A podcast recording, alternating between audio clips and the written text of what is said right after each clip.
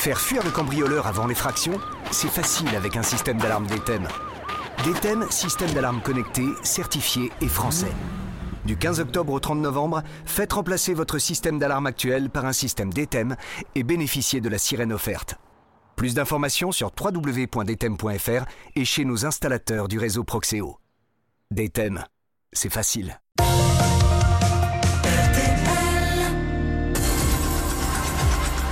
Bonsoir et bienvenue à toutes et tous dans l'heure du crime sur RTL. Ce soir, nous allons nous rendre aux frontières de l'épouvante avec un fait divers qui a secoué la Belgique au milieu des années 90, juste après le séisme de l'affaire du trou, alors que la police et la justice belge essayaient de se rattraper ou de se racheter en rouvrant des dossiers oubliés de disparition. Ils vont tomber sur un mystérieux personnage, un pasteur hongrois, le révérend Andras Pandy. Cet homme vit depuis la fin des années 50 à Bruxelles, réfugié de la première heure après que le régime communiste de l'URSS a mis la main sur la Hongrie. Andras Pandy n'a jamais fait parler de lui, sauf que dans son sillage, on retrouve la trace de plusieurs disparitions. Six au total, son épouse, son ex-épouse et quatre de ses enfants. Jamais aucune question sur le sujet, ni aucune plainte.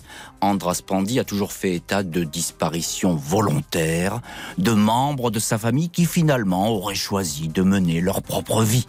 L'envers du décor va révéler un tout autre scénario, ni plus ni moins qu'une maison de l'horreur une boucherie. Ces disparus ont été tout simplement éliminés, méthodiquement découpés, puis plongés dans des cuves d'acide. Le pasteur Pandy, machine à tuer, criminel hors norme, est mort en prison en 2013. Sans la leçon de l'affaire du trou, il n'aurait sans doute jamais été attrapé et aurait peut-être continué à tuer. L'histoire du Landru de Bruxelles, on en parle tout de suite avec nos invités dans l'heure du crime sur RTL.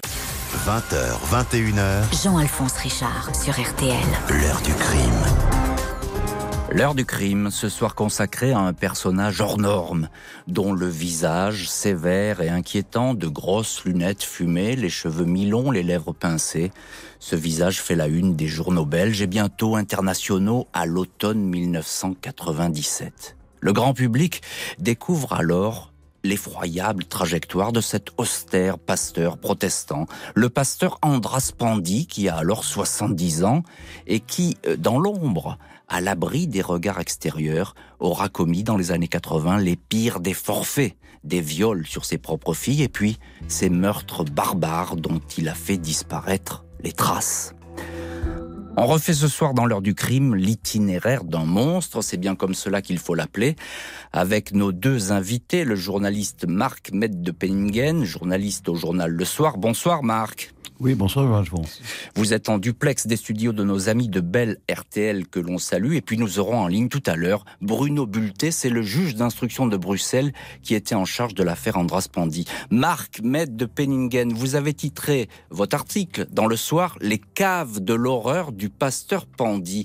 Quel souvenir avez-vous de votre première rencontre, ou plutôt de votre première vision de ce fameux pasteur?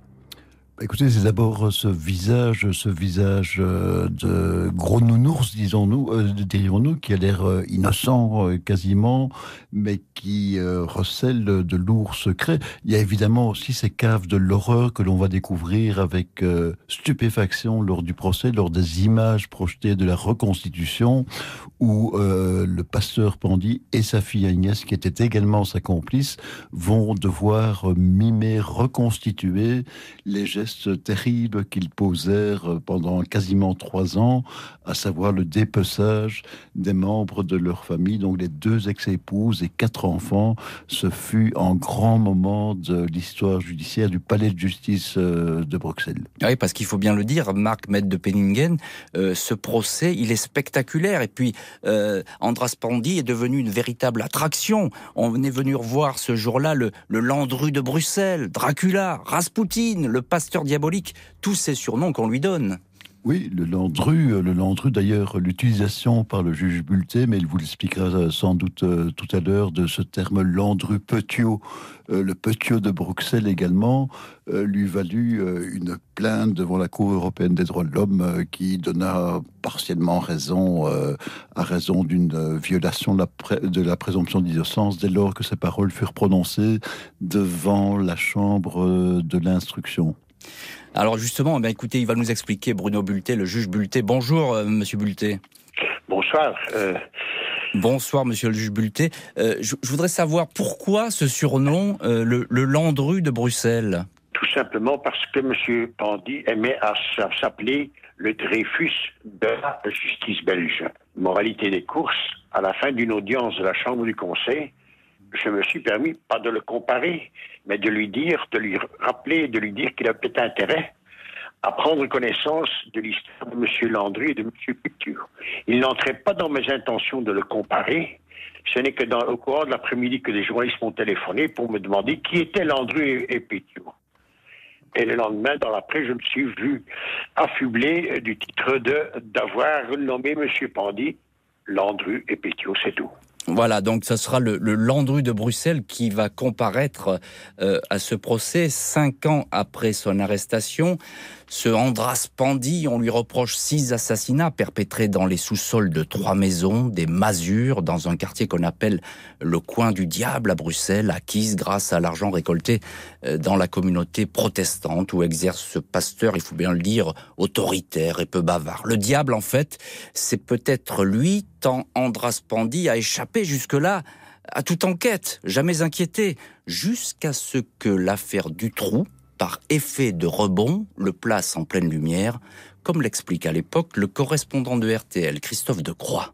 Après la découverte des errements de la justice dans l'affaire du trou, le procureur du roi de Bruxelles avait été mis en cause parce qu'à la suite de la disparition de la petite Noumna, retrouvée plusieurs années plus tard assassinée, le parquet n'avait pas ouvert d'instruction. Mais les magistrats bruxellois avaient alors soutenu leur procureur qui dénonce depuis longtemps le manque de moyens de la justice. Et pour protester, ces magistrats ont décidé depuis mai dernier de rouvrir tous les dossiers de disparitions inexpliquées d'enfants et d'adultes. Et c'est comme cela qu'a été relancée l'enquête sur la disparition des proches d'Andras Pandy. Jusqu'alors, tout le le monde s'était contenté des explications du pasteur. Si on ne voyait plus ces deux ex-femmes et quatre de ses filles, c'est parce qu'elles étaient parties vivre à l'étranger. Mais une dizaine d'années après leur mystérieuse disparition, il n'aura fallu finalement que quelques mois pour découvrir l'horrible vérité. Si les analyses le confirment, les ossements retrouvés sont ceux des femmes et enfants de celui qui pourrait bien être un nouveau barbe bleue. Alors la Belgique éberluée, puis le monde stupéfait découvre donc euh, cet assassin sorti de l'ombre, et puis sa fille, Agnès, visage ingrat, qui avait fini par dénoncer son père après des années de terreur. Elle est jugée elle aussi pour assassinat et complicité.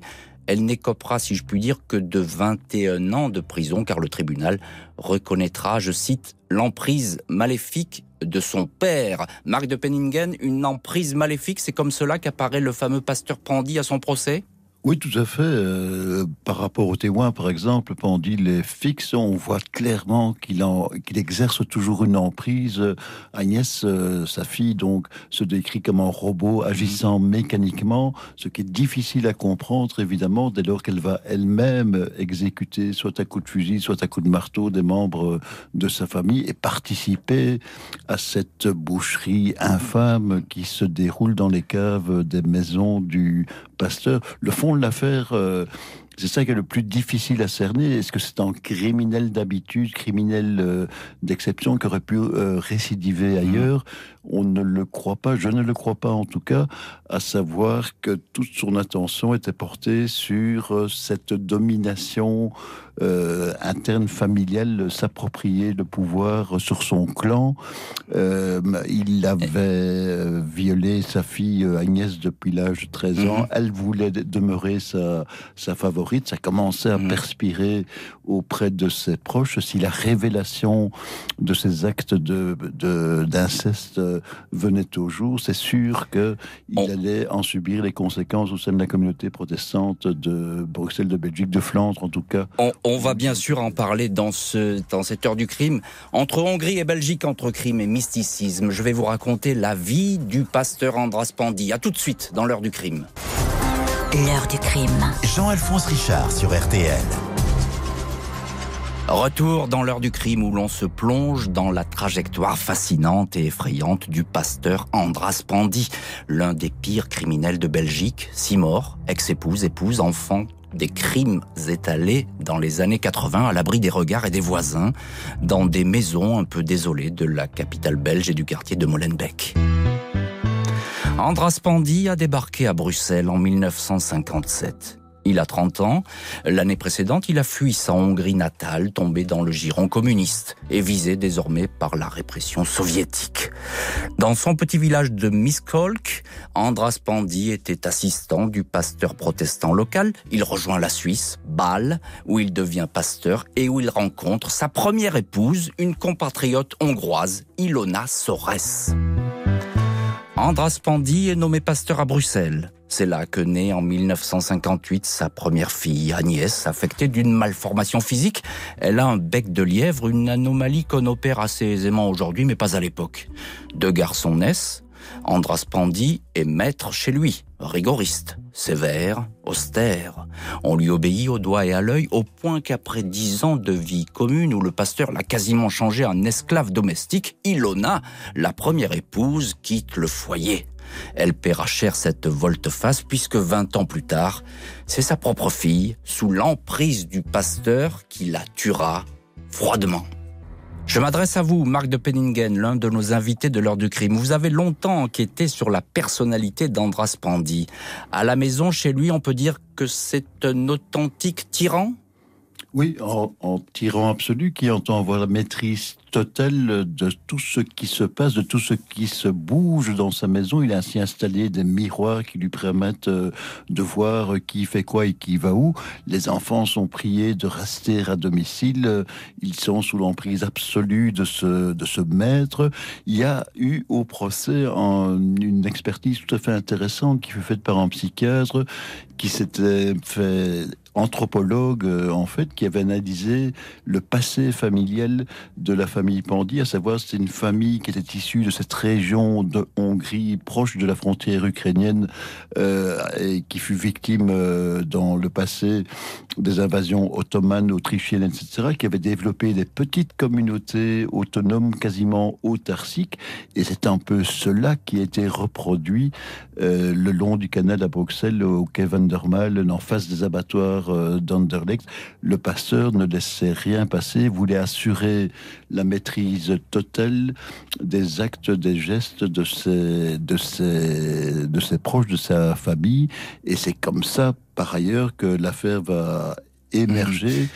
Lorsque Agnès Pandy, euh, s'émancipant, trouvant un travail, va commencer à parler à des amis, à un seul petit ami, le seul qu'elle ait eu, et qui l'ont encouragé donc à dénoncer les faits. Alors vous parlez justement euh, d'Agnès, la première fille du pasteur, et aussi la première à subir euh, des agressions et les viols de son père, et tout cela, on pourrait dire, dans un parfait huis clos, une prison oui, tout à fait. Euh, c'est à l'âge de 13 ans que ces abus euh, débutent. Euh, ce sera bien des années plus tard qu'elle va dénoncer. Elle entend rester la préférée de son père qui lui fait croire effectivement qu'elle est. Elle ne veut pas rompre cette relation et tout ce qui se met sur leur chemin commun va être éliminé. Je vais poser la même question au juge Bulté.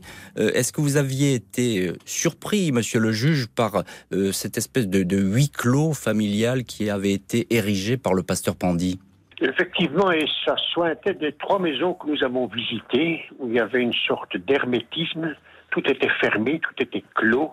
Il y avait une emprise terrible de la part du père sur les épouses et sur les enfants. Les petits amis étaient vus en cachette, pour autant qu'il y a eu des petits amis, euh, c'était le cas pour Toundé et à un certain moment pour Agnès, mais c'était dans, le père Pandy avait absolument, devait absolument ignorer tout de cela. Ils n'ont jamais reçu de visite à la maison, euh, tout était cloisonné, clôturé, euh, contrôlé. Tout, tout, tout. Ce que vous nous dites, monsieur le juge, c'est que euh, les voisins, par exemple, n'ont jamais rien vu. On, on, ne se doutait de rien dans cette, cette maison de l'horreur.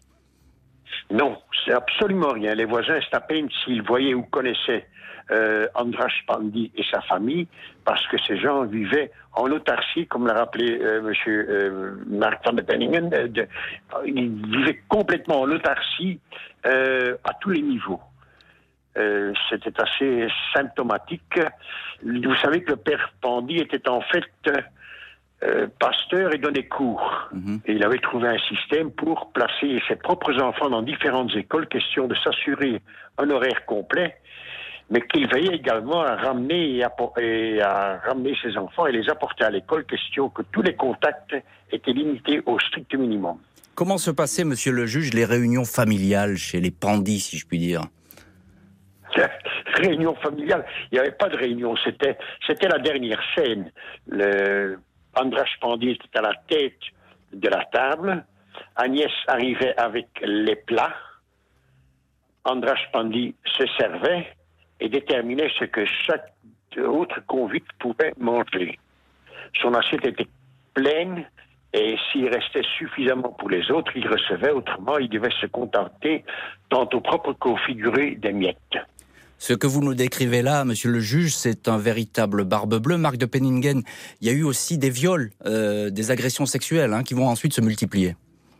Oui, bien sûr, il y a surtout celle de Agnès et puis avec Timéa, euh, qui est la fille euh, issue d'un premier mariage de sa deuxième épouse, qui avec qui il va avoir un enfant, le petit Marc, et c'est ça qui va être le déclencheur mhm. apparent euh, de toute cette tuerie, le petit Marc, il veut absolument récupérer, euh, récupérer, l'avoir également dans son clan, l'assimiler à son équipe. Euh, et Timéa va être victime d'une agression de Agnès, Agnès qui est jalouse, qui va la frapper.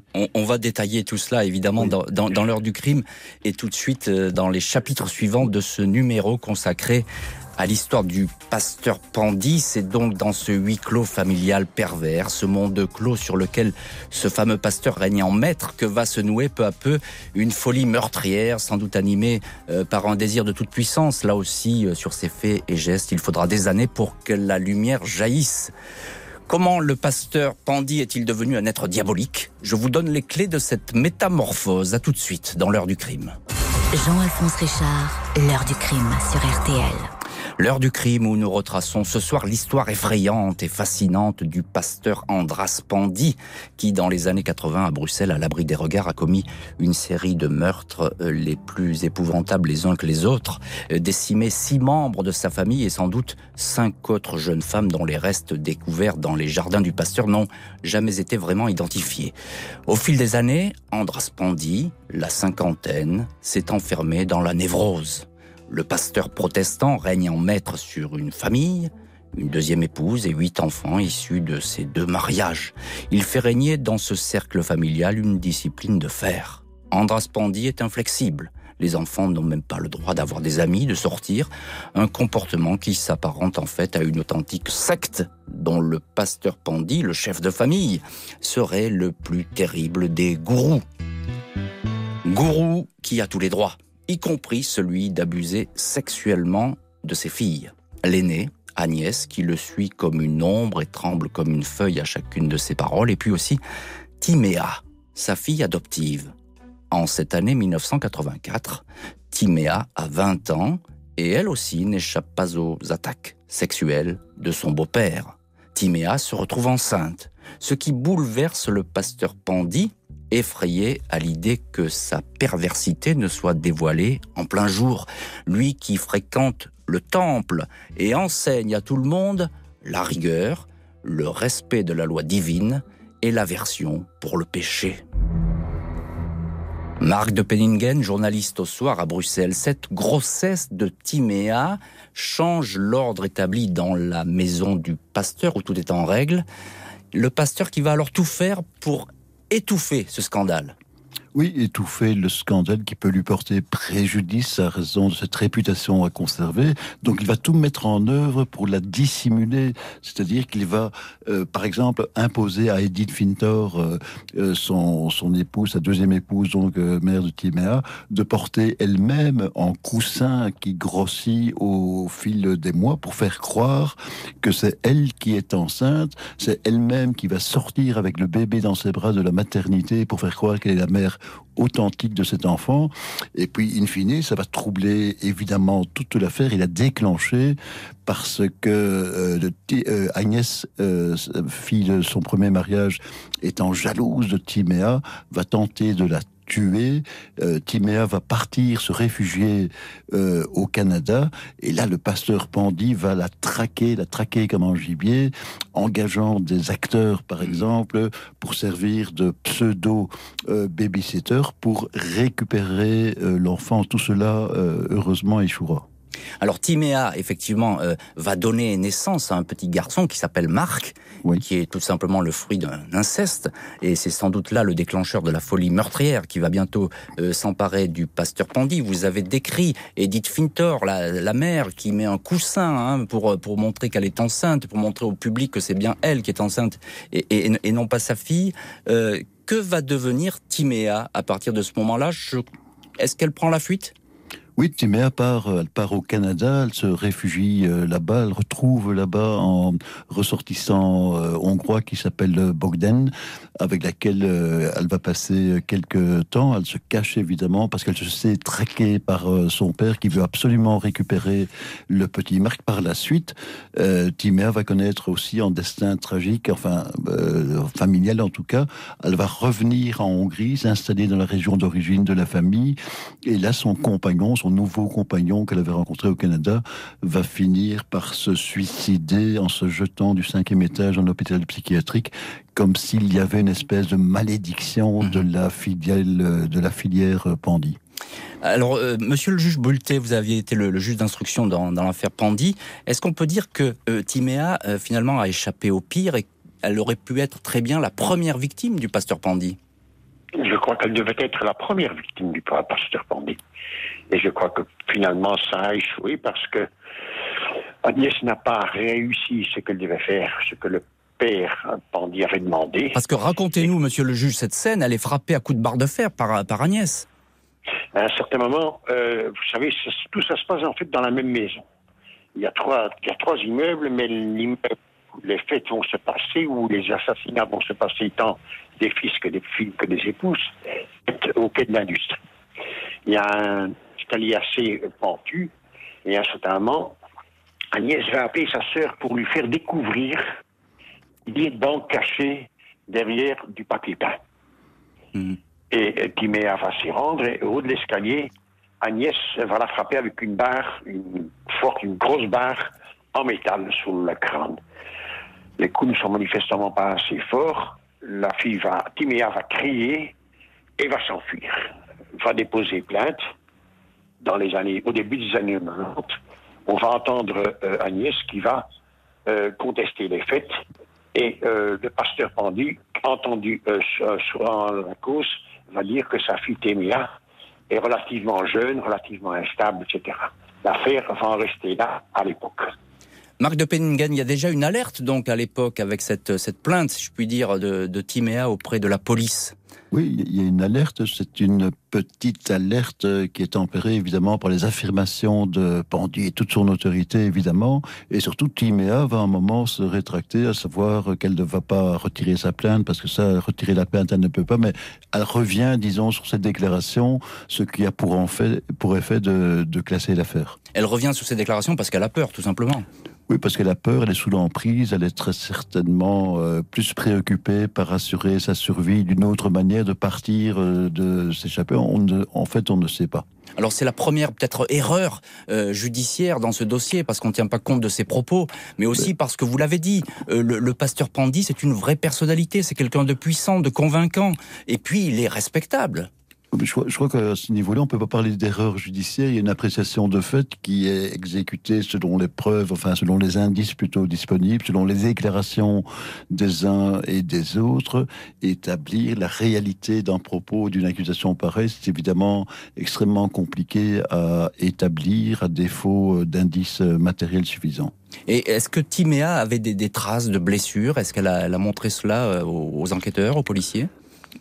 Si je me souviens bien, mais Monsieur le juge Bultier euh, aura peut-être meilleure mémoire que moi. Il n'y avait plus de traces apparentes de lésions, en tout cas, qui puissent être euh, décelées ou qui puissent dénoter d'une agression euh, violente telle que décrite. Monsieur le juge Bultier, il n'y avait pas moyen de poursuivre à ce moment-là. Les indices n'étaient pas assez suffisants, c'est ça?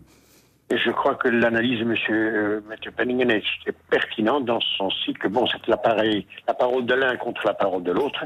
Et comme je dis souvent, ça ne se passe pas sur la grande place de Bruxelles en présence de 400 témoins.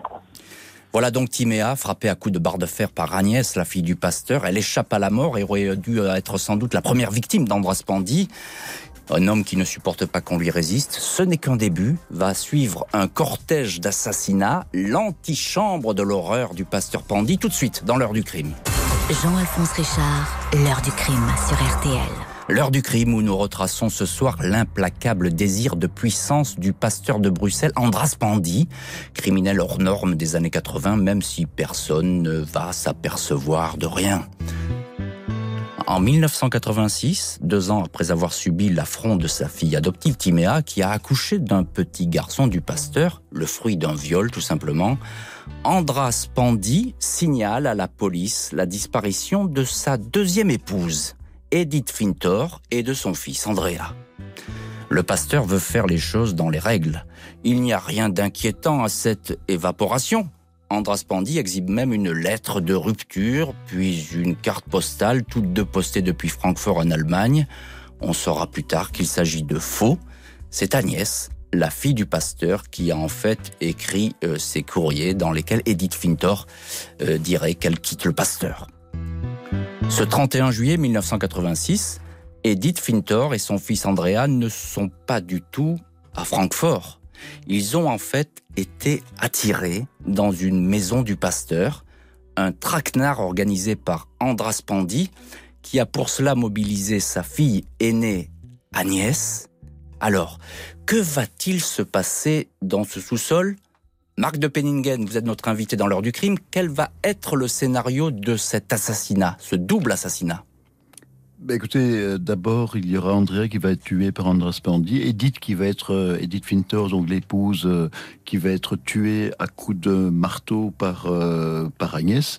Et donc, c'est la première, c'est la première branche de la famille auquel il se prend. C'est relié évidemment à Tibéa, les, les, comment dire, les bruits selon lesquels les confidences de Tibéa, comme quoi Marc serait l'enfant de Pandy, ça commence à il y a des discordes au sein du couple du couple Pandy, et tout cela déclenche cette euh, cette furie euh, subite qui ne va pas euh, s'arrêter, qui va qui va devenir quelque part un mode de règlement des conflits familiaux pour le pasteur Pandy, d'autant que son impunité semble assurée. Et il met en place, effectivement, comme vous l'avez rappelé judicieusement, une technique de dissimulation qui sont ces fameuses fausses lettres lettres d'adieu, etc.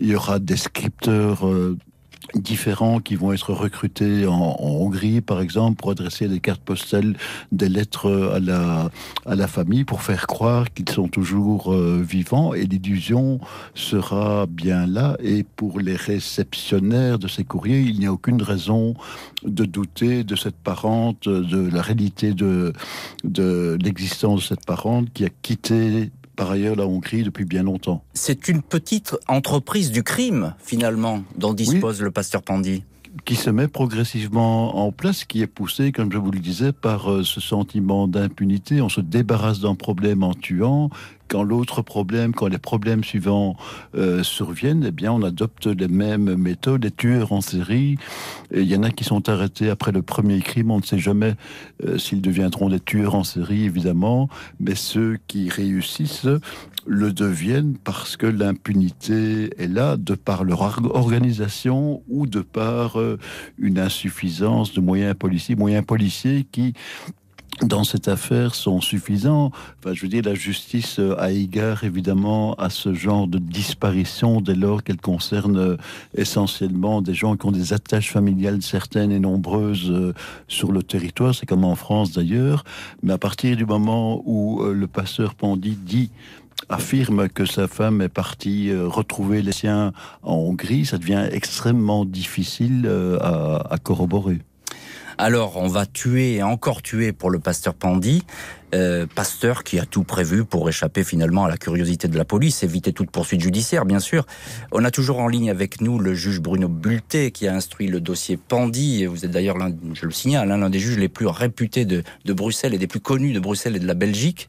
Euh, vous êtes notre invité dans l'heure du crime. Vous avez porté à bout de bras le dossier Pandy. Dites-nous, monsieur le juge, quel souvenir avez-vous de, de votre première rencontre avec lui? Un homme énigmatique, grand manipulateur, totalement but de sa personne très important parce que finalement, je crois que c'est en partie ce qu'il a perdu, c'est que finalement, il était tellement conscient de son importance qu'il a sous-estimé, euh, fait qu'on n'a jamais euh, euh, faire les autres. Mhm.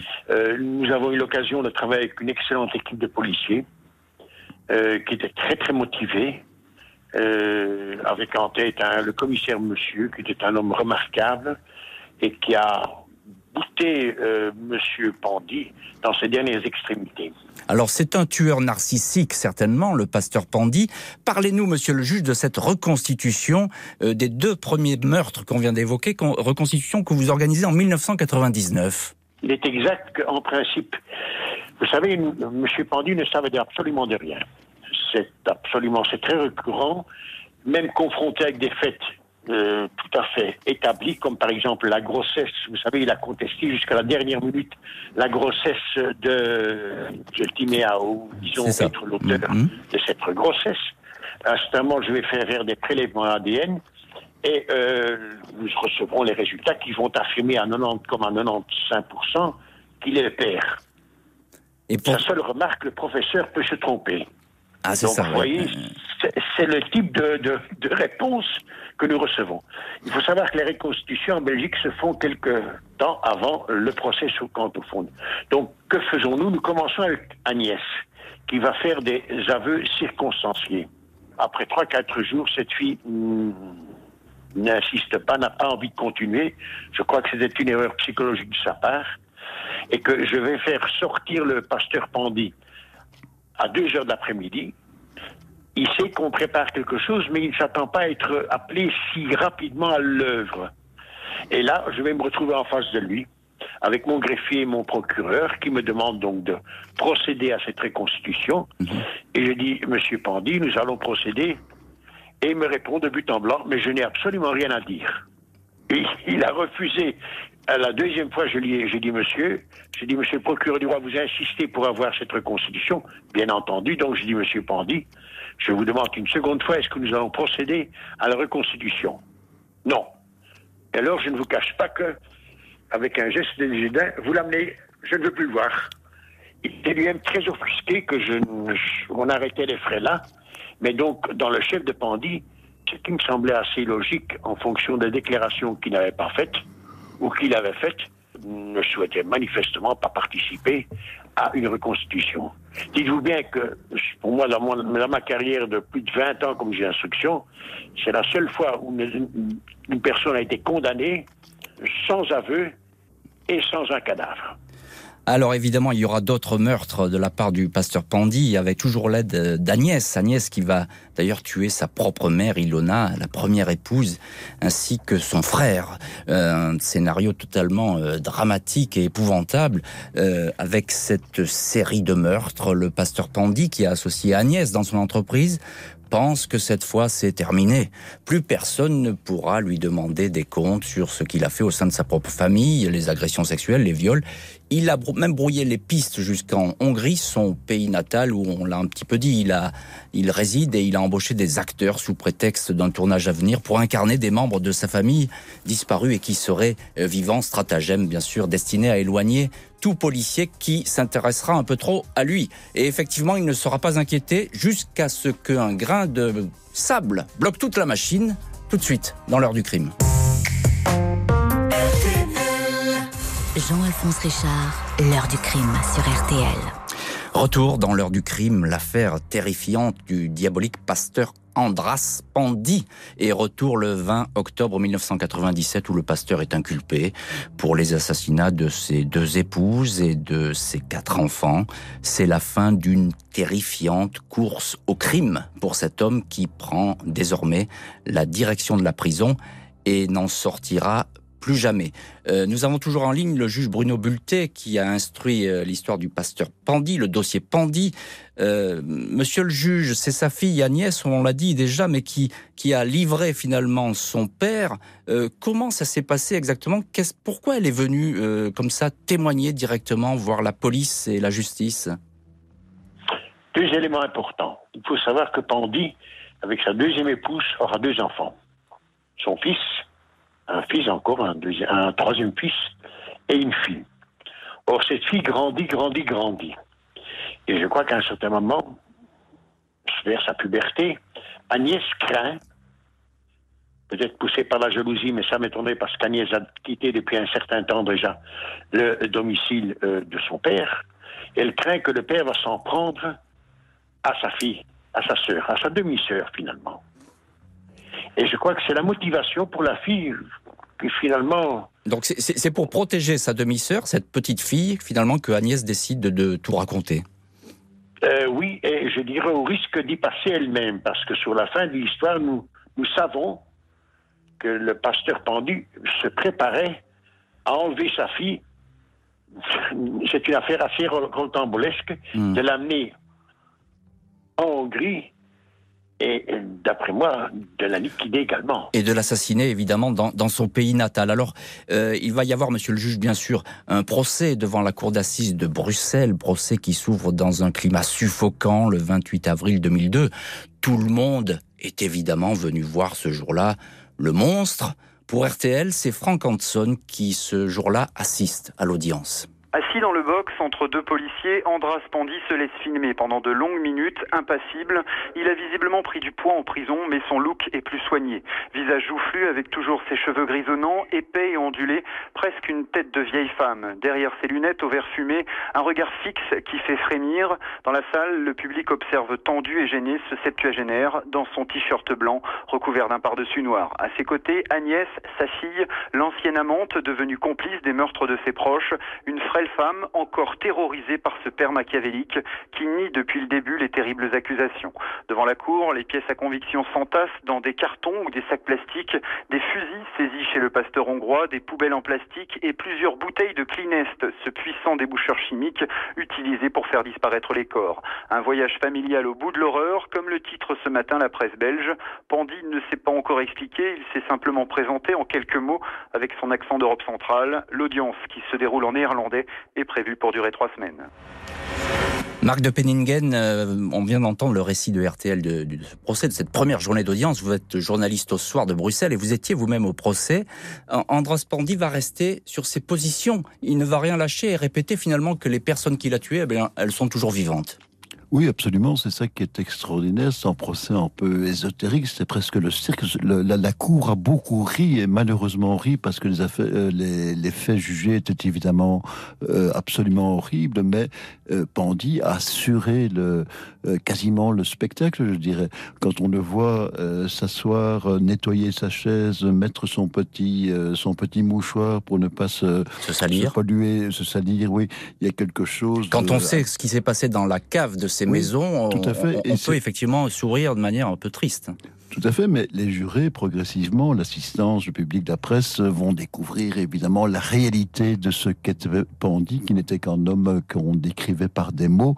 Là, à la cour, on a des images absolument extraordinaires, terribles, notamment cette euh, expérimentation médico-légale qui va être diffusée dans une vidéo qui dure euh, euh, environ une demi-heure. Des jurés seront d'ailleurs incapables de la regarder, où l'on voit un homme qui a donné son corps à la médecine, donc un cadavre qui est découpé par les médecins légistes qui sont chargés de démontrer pour les besoins de l'enquête l'effet du cleanest, euh, ce fameux euh, déboucheur euh, acide, sur les morceaux de corps. Et c'est une vision, une vision d'horreur, comme le sont les images de la reconstitution organisée par monsieur le juge d'instruction, où l'on voit Agnès qui répète les les, gestes posés qui découpent euh, la, tête du mannequin, etc., dans, dans les caves de la rue euh, Vandermalen. Et c'est évidemment cela qui donne toute la réalité de cette boucherie euh, innommable commise par les deux. Il faut savoir que les corps étaient dépecés sur une table dans la cave, que les morceaux de chair pardonnez-moi à vos auditeurs, ce n'est pas très ragoûtant. Les morceaux de chair étaient trempés dans de la sciure et puis abandonnés euh, devant les. Comme, des, restes de viande des abattoirs, hein, c'est bien Exactement. ça. Alors, vous, avez dit, Marc de Penningen, euh, je vous coupe, excusez-moi, mais vous avez dit c'est un procès ésotérique. Et c'est vrai que finalement, on va un peu douter à un moment donné. Je sais qu'il y a des personnes qui ont commencé à croire qu'effectivement, peut-être ces disparus étaient vivants et qu'ils allaient réapparaître dans la salle d'audience. Oui, tout à fait, comme euh, Pandy l'avait dit d'ailleurs, euh, monsieur le juge Bulté, qu'il avait vu euh, les, six disparus, entre guillemets, lors d'une reconstitution, assister à la reconstitution, etc. Monsieur le juge avait fait sortir toutes les photos de presse prises à l'époque pour euh, bien montrer à Pandy qu'il ne pouvait pas en être question. Pandy prétendait qu'ils avaient subi de la chirurgie esthétique, qu'ils étaient partis euh, dans une agence du KGB, une société multinationale, qu'ils allaient atterrir par hélicoptère devant, devant la place euh, euh hmm. Poulard, donc devant le palais de justice de Bruxelles, qu'ils allaient se présenter à l'audience pour affirmer Comme, comme finalement une armée de fantômes qui, qui, qui serait apparue comme cela devant le palais de justice. Oui, et je vous avoue que certains collègues euh, aller sur le balcon de, de, la, de la cour d'assises de Bruxelles pour voir si... Pour essayer de les apercevoir. Exactement. Hein, pour essayer de les apercevoir. Euh, monsieur le juge Bulté, je reviens vers vous. Euh, est-ce que c'est l'affaire qui vous a finalement le, le plus marqué dans votre prestigieuse et longue carrière? C'est une affaire qui m'a fortement marqué. Je ne vous cache pas qu'elle m'a beaucoup interpellé. Elle a pris plusieurs années. Je crois que c'est le plus gros dossier que j'ai eu à traiter à part une affaire financière.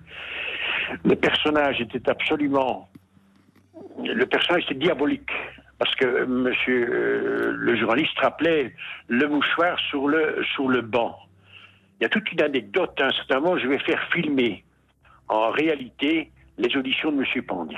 Et quand il rentre dans l'espace qui est prévu pour procéder à la vidéoconférence, il prend son mouchoir, il l'ouvre et il les dépose sur la chaise. Mhm. Ça interpelle beaucoup les, enquêteurs.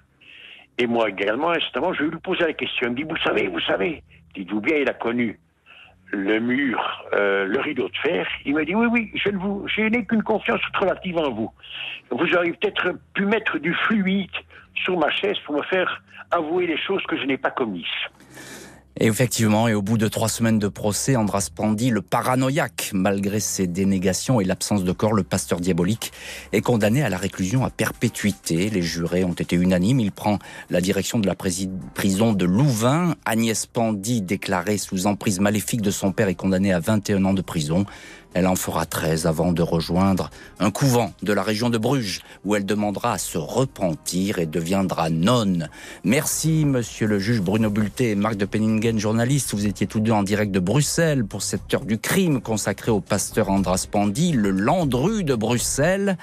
Merci à l'équipe de l'émission, Justine Vignot, Amandine Lemaire et Marc Bisset à la réalisation. Excellente soirée à toutes et tous sur RTL.